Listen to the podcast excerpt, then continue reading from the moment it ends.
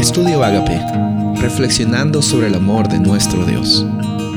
El título de hoy es Aprendamos a deleitarnos en Jehová. Salmo 37:4. Deleítate a sí mismo en Jehová y Él te concederá las peticiones de tu corazón. Qué increíble promesa.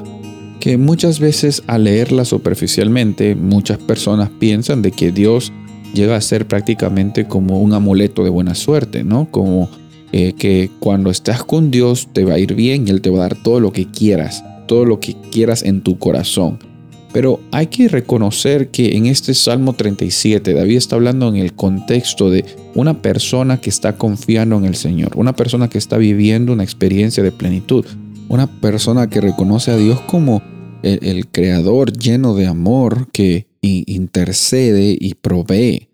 O sea, en este capítulo encontramos que la experiencia de esta persona que se deleita en Jehová lo hace como una respuesta a la iniciativa de Dios, en primer lugar, y en segundo lugar, las peticiones del corazón de esa persona ya no llegan a ser egoístas, porque el corazón de esa persona no es egoísta, no es vanidoso, no es celoso, es, es un corazón conforme a el Espíritu Santo viviendo en la vida del ser humano. Y cuando el Espíritu Santo vive en la vida tuya, en mi vida, eh, ya no estamos pensando en tratar de ganar al mundo y tratar de encontrar atajos para, para ser más que otras personas. Reconocemos que nuestro lugar en esta vida es para mostrar la gloria de Dios a las personas. ¿Cómo voy a mostrar la gloria de Dios? Porque Dios está viviendo en mí. Ya no vivo yo, sino es Cristo el que vive en mí. Y el deleitarme en esta realidad eh, yo estoy recibiendo las peticiones de mi corazón al mismo tiempo. Dios está proveyendo para que yo pueda vivir con gozo sin importar las circunstancias en las que yo viva, para que pueda vivir con paciencia del día a día, sabiendo que hoy día es un regalo que Dios te ha dado para ti, con esperanza, porque ah, sin importar que yo no sé lo que va a pasar mañana, yo sé que el Dios que está presente hoy conmigo también lo va a estar mañana y en cada momento no va a dejar que yo me ahogue, no va a dejar que yo fracase.